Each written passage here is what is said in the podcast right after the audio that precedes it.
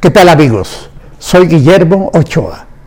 Podría contarles sobre la emoción de las muchachas de un pequeño poblado Nayarita, cuando el candidato a algo en una gira que yo cubría como reportero les anunció, con su perfecta entonación priista, que sería construir alguna carretera hacia Tepic. Para ellas ese camino significaba algo más que un jugoso contrato o una productiva concesión para ella se abría la posibilidad del matrimonio, una puerta que cada vez se cerraba más por la lejanía, la pequeñez y la incomunicación de su pueblo.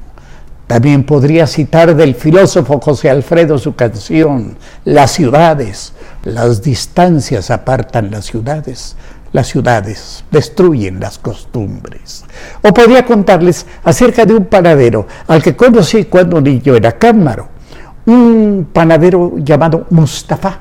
Mi tía Aurora, con sus lentes gruesos como fondos de botella, era medio poetisa después de comer, cuando tomaba pluma, papel, café y trocitos de ate de membrillo y se ponía a componer cancioncillas que coleccionaba en una carpeta negra de argollas. Al panadero le hizo una que si recuerdo bien comenzaba así. Si toca, si baila, señor Mustafa, le compro bolillos para mi mamá. No puedo tocar, niño Cesarín, porque en el empeño dejé mi violín. Cesarín era hijo de Aurora. Y, y el violín realmente iba a parar al empeño. Pero, eso no evitaba que, Mustafa galanteara a cuantas sirvientas salía por el pan, que además salían muchas, porque él no solo era paradero y músico, sino simpático y nada feo. Además de que su gran canasto, que llevaba sobre la cabeza el magnífico equilibrio mientras pedaleaba botando sobre las empedradas calles de Acámbaro, salía siempre el pan con ganancia, es decir, siempre daba pilón.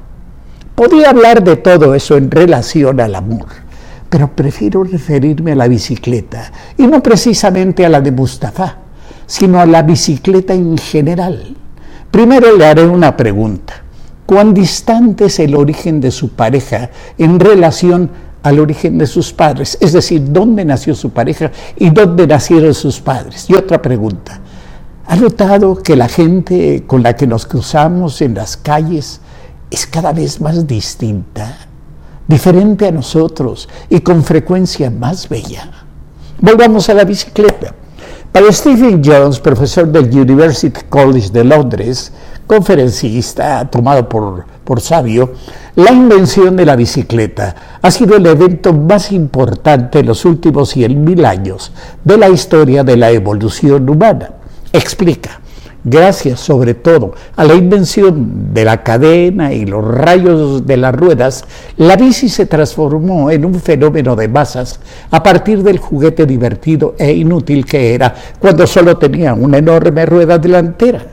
Así la bicicleta provocó la pavimentación de los caminos y preparó el mundo para la llegada de los automóviles. La gente pudo ir más lejos en busca de su pareja y la mezcla de razas, no el encierro en la tribu, fue lo que produjo el desarrollo y con frecuencia la belleza. Y por eso le preguntaba a usted, ¿cuán distante es el origen de su compañera en comparación con el origen que tenían entre sí sus padres o sus abuelos, quizá casados en sus propios pueblos desde hace generaciones.